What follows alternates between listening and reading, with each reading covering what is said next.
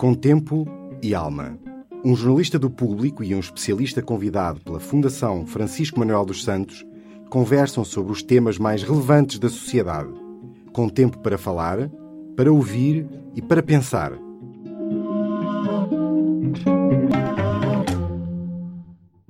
Olá, eh, eu sou o Sérgio Aníbal, sou jornalista do público, da secção de Economia. Hoje tenho comigo aqui o Carlos Farinha Rodrigues, que é um professor no, no ISEG e é um dos principais especialistas em Portugal de questões uh, de desigualdade, pobreza, distribuição de rendimentos. Em setembro do ano passado, coordenou o estudo Desigualdade do Rendimento e Pobreza em Portugal, que foi publicado pela Fundação Francisco Manuel dos Santos. E nós vamos falar aqui sobre estes temas. Professor, uh, a economia parece agora estar uh, definitivamente, pode-se dizer, em recuperação. Que balanço é que se pode fazer daquilo que a crise fez ao país em termos de desigualdade, em termos de pobreza? Estamos, estamos mais pobres? O país está ainda mais desigual? Um país que já é bastante desigual, digamos assim? Uh, bom, o ponto de partida é precisamente esse. Portugal tem sido, uh, nas últimas décadas, um dos países mais desiguais da Europa e com níveis de pobreza uh, mais persistentes, mais elevada. A crise que nós tivemos entre 2010 e período mais recente teve consequências em termos da distribuição dos rendimentos. Uma das consequências é que, por exemplo, e falou no estudo que eu fiz para a Fundação Francisco Manuel dos Santos, para nós termos uma ideia, entre 2009 e 2014, nós tivemos uma quebra muito forte dos rendimentos das famílias que se transmitiu ao longo de toda a escala de rendimentos. O que eu não estava à espera foi que essa quebra dos rendimentos fosse ela própria profundamente desigual. Quando nós olhamos para o que aconteceu uh, aos vários tecidos da distribuição do rendimento, isto é, às famílias mais pobres, às famílias das classes intermédias e às famílias mais ricas, em todas elas houve uma quebra do rendimento disponível. Mas a quebra do rendimento disponível dos indivíduos mais ricos foi cerca de 12%. Aquilo que nós poderemos associar grosso modo, à classe média, às classes intermédias, teve quebras de 10, 11%, e os 10% mais pobres tiveram uma quebra de 25% nos seus rendimentos. Claro que as explicações para este fenómeno, para esta profunda injustiça na distribuição dos efeitos do ajustamento, são várias. Tem a ver, obviamente, com a forte subida do desemprego que houve na altura, que atingiu fortemente os rendimentos de trabalho. Tem a ver com algumas políticas seguidas, nomeadamente a redução em termos de montantes e em termos de abrangência das políticas sociais. E, portanto, esta configuração de uma redistribuição desigual dos efeitos da crise foi talvez uma das características principais uh, do processo de ajustamento que foi seguido em Portugal. E repare, este processo de ajustamento uh, inicia-se praticamente em 2010, ainda no governo Sócrates, com a primeira alteração na condição de recursos, por exemplo, nas políticas sociais. Nós tivemos ali uma forte contenção dos rendimentos que foi em si mesmo desigual. E isto teve consequências, quer em termos de desigualdade, quer em termos de pobreza. No discurso político, muitas vezes ouve-se dizer que a classe média é mais penalizada. Não é essa a conclusão que chega? Não, a conclusão que nós chegamos é que não foi esse o resultado principal. Ou seja, a classe média claramente teve um recuo dos rendimentos, como teve toda a distribuição, mas o efeito da crise foi mais forte nos 10% mais pobres. Quando nós fazemos este tipo de análise, estamos a comparar os 10% mais pobres em 2009 com os 10% mais pobres em 2014 ou 2015. Claro que não são necessariamente as mesmas pessoas. Agora, a evidência estatística não permite confirmar esta ideia de que, a certa altura, era muito generalizada de que a classe média foi quem mais sofreu com a crise. No seu estudo, uma das conclusões interessantes é que o aumento de impostos terá contribuído para limitar o aumento da desigualdade. Sim. Como é que isso acontece? Repare, uh, o que é dito e que é relativamente factual em termos dos dados que nós dispomos é que nós tivemos esta forte descida dos salários, tivemos um aumento muito grande do desemprego. Repare, nós em 2013 atingimos valores nunca antes atingidos na taxa de desemprego. E tivemos, ao mesmo tempo, uma contenção muito grande nas políticas sociais. Houve uma redução, diria, brutal do número de beneficiários do RSI. Há aqui um impacto muito grande sobre os indivíduos na parte inferior da escala de rendimentos. Em condições normais, isto traduzir-se-ia num agravamento muito grande da desigualdade. Ora, isso não aconteceu. e não aconteceu utilizando os indicadores mais tradicionais, exatamente porque na parte superior da distribuição houve um aumento muito grande, eh, não só do montante de impostos, mas também de alguma eficácia redistributiva desses mesmos impostos. Ou seja, houve um conjunto de fatores que oneraram fortemente a parte mais superior da distribuição. Isto significa que, quando nós analisamos aqueles indicadores de desigualdade mais tradicionais, por exemplo, o índice de Gini, as alterações na desigualdade são relativamente pequenas durante o período de crise. Quando nós utilizamos indicadores mais finos que se preocupam em comparar os extremos da distribuição, aí a situação já é mais clara em termos do agravamento que houve. Mas é verdade que nós tivemos um aumento muito grande de impostos, que se traduziu também num aumento da sua capacidade de redução das desigualdades. Isso é indiscutível. Que pistas é que isso nos pode dar agora para esta fase de recuperação? Nós tivemos aqui, estamos nesta fase que é da devolução, nomeadamente com a sobretaxa, com os salários dos funcionários públicos. Essas são medidas que podem agravar a desigualdade? Os dados de 2016, quando forem publicados pelo INE em novembro deste ano, eu acho que vão traduzir dois ou três aspectos da realidade que para mim são muito claros. Houve, em 2016, uma alteração das políticas sociais tentando repor algo daquilo que tinha sido atenuado na sua eficácia durante a crise. Houve o retomar de algumas das regras do RSI anteriores, houve uma política tentou repor a eficácia das políticas sociais. Há, por outro lado, e isso é visível, um aumento dos rendimentos das famílias e há a redução do desemprego que já vinha de 2014. Deste conjunto de fatores que nós sabemos por fontes externas uh, àquilo que é a medida normal dos indicadores de igualdade e pobreza, eu poderia dizer que, na minha expectativa, nós vamos ter um crescimento uh, significativo do rendimento das famílias em 2016, que vamos ter, pelo menos é aquilo que eu espero, um aumento dos rendimentos dos indivíduos mais pobres superior à média da distribuição, ou seja, eu estou convencido que as famílias dos 10% mais pobres, ah, por conjugação destes vários efeitos, vão subir o seu nível de rendimento acima do, do rendimento médio, mas, ao mesmo tempo, estas pistas que nos permitem tentar antecipar o que vai acontecer colocam-nos duas dificuldades na análise da pobreza e da desigualdade. De certeza que os efeitos sobre os indivíduos mais pobres vai ser extremamente positivo. Mas, por outro lado, nós também começámos a desagravar uma parte das medidas extraordinárias em termos de impostos que têm um peso maior, devido à magnitude dos seus rendimentos, sobre as classes mais altas. Portanto, eu anteciparia que uh, nós provavelmente em 2016 vamos continuar a ter uma redução da desigualdade, mas ainda não tão significativa como nós necessitávamos. Em relação às questões da pobreza, há dois fatores com efeitos diferentes que nós temos que considerar. Há um aumento significativo das prestações sociais, mesmo de algumas pensões, para os indivíduos mais pobres, e isso tem um efeito importante na redução de várias dimensões da pobreza, nomeadamente a severidade da pobreza, isto é, eh, uma medida de quanto pobres são os pobres. Mas, ao mesmo tempo, há aqui um dado que nós vamos ter que tomar atenção, que é, como consequência do aumento dos rendimentos mais ou menos global, nós vamos ter um aumento do valor da linha de pobreza. Porquê? Porque a linha de pobreza está indexada aos rendimentos medianos.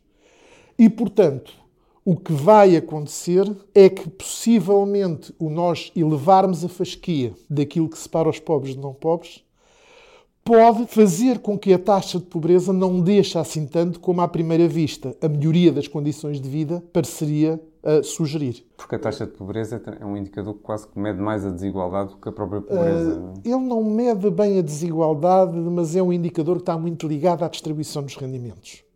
Nós não temos, nem nós, nem o conjunto dos países da União Europeia, foi uma opção que foi tomada aqui há uns anos atrás, não temos uma linha de pobreza absoluta. E, portanto, nós temos um limiar de pobreza que está muito dependente da variação do rendimento na parte central da distribuição. Eventualmente, até pode ter acontecido aqui um aumento superior nos rendimentos de baixo, mas o que vai determinar a variação do limiar da pobreza é os rendimentos no centro de distribuição. Ou seja, é verdade que, apesar desta limitação, nós poderemos sempre tentar ver o que é que acontece às condições de vida das pessoas ao longo da escala de rendimentos. Porque é assim. Nós, durante a crise, tivemos muitos indivíduos que deixaram de ser pobres, apesar das suas condições não melhorarem. Porquê? Houve quebra de rendimentos, a linha de pobreza desceu, eles estavam abaixo da linha de pobreza, continuam exatamente na mesma, mas como o nível de exigência da linha de pobreza é mais baixo, estatisticamente deixaram de ser pobres. Uma das coisas que eu tenho tentado nos meus contactos com a comunicação social e nas apresentações que faço é dizer: não, a pobreza e mesmo a desigualdade são fenómenos demasiado complexos que mexem com a vida das pessoas e que nós temos que ler com muito cuidado. Leituras simplistas da evolução destes indicadores podem dar sinais muito errados. E até o INE passou a apresentar aquele indicador Exatamente, que, da linha de pobreza ancorada. Exatamente para isso. Este indicador da linha de pobreza ancorada é, no fundo, a tentativa não de construir um indicador de pobreza alternativo, mas de dizer, ok, o indicador de pobreza tradicional está muito dependente das variações do rendimento. O que é que teria acontecido se nós neutralizássemos esse efeito? E o que nós vimos durante a crise foi que a taxa de pobreza que passou de 18 para 19,5 se não tivesse havido essa alteração do limiar da pobreza, nós teríamos passado para valores, nos casos, dos 23%, 24%. Ou seja, os efeitos da crise em termos efetivos das condições de vida das famílias foram mais severos que aquilo que a evolução pura e simples da taxa de pobreza nos permite alcançar. Nós agora estamos numa fase de discussão do orçamento uh, e as medidas que estão a ser faladas, com mais destaque, são questões como as progressões nas carreiras na função pública e uh, uma redução do, dos impostos. Se o combate à desigualdade e o combate à pobreza estiverem no centro dessa política económica, acha que estas duas medidas, por exemplo, são úteis desse ponto de vista? Uma primeira questão que aí referiu e que eu acho que é importante, que é será que agora ou alguma vez no passado nós tivemos as questões da pobreza e da desigualdade colocadas como elemento central? Eu acho que não, infelizmente. Eu lembro muito que quando discutia com os meus alunos estas questões de desigualdade e pobreza, dizia: se vocês querem ter uma noção das diferenças com que os governos e as sociedades olhem para isto, imaginem quão, quão diferente seria a zona euro se, quando foi das condições do Tratado de Maastricht, para além do déficit, uh, da inflação e de outras variáveis macroeconómicas, nós puséssemos também indicadores como a taxa de pobreza ou o índice Gini. Portanto, nós de facto acabamos de ter sempre os indicadores de pobreza e desigualdade de alguma forma colocados numa posição subalterna em relação aos principais indicadores macroeconómicos. Talvez a manifestação mais evidente disso é a própria forma como as estatísticas são produzidas. Temos sempre informação sobre a taxa de desemprego ou sobre o déficit relativamente ao trimestre anterior, nós neste momento temos indicadores sobre a desigualdade e sobre a pobreza em relação a 2015, ou seja, seis semestres atrás. Portanto, claramente e infelizmente, ah, nós não temos estas questões como a prioridade, ou pelo menos como uma das prioridades da política económica. Também é verdade, e é bom que se diga, que há governos que dão mais importância a estes fatores que outros. E pelo menos o atual governo tem, no seu programa, no seu discurso, tentado colocar estas questões com uma importância acrescida, que para mim, obviamente, ainda não é suficiente, mas que é acrescida em relação aos anteriores. Mas não é suficiente porquê? Porque nós não temos uma política de combate à pobreza que seja integrada. Repare, nós, muitas vezes, quando analisamos as questões da pobreza, perguntamos o que é que o Ministério da Segurança Social, neste caso o Ministro Vieira da Silva, vai fazer. E podemos discutir as várias medidas que são ali feitas. O que eu digo é há muitas medidas que são tomadas pelo Ministério das Finanças ou por outros ministérios, inclusivamente, que têm um efeito muito maior sobre as questões da pobreza e da precariedade que as próprias decisões que o tem. Não há Ponto 1. Um, uma visão integrada dos efeitos das diferentes políticas sobre a pobreza e a exclusão social. Repare, nós hoje temos uma norma mais ou menos implícita, mais ou menos explícita das várias políticas económicas que, quando nós tomamos uma medida, seja ela qual for, um dos aspectos da avaliação dessa medida é que consequências é que isto vai ter no déficit. nós não temos nada equivalente em termos de pobreza.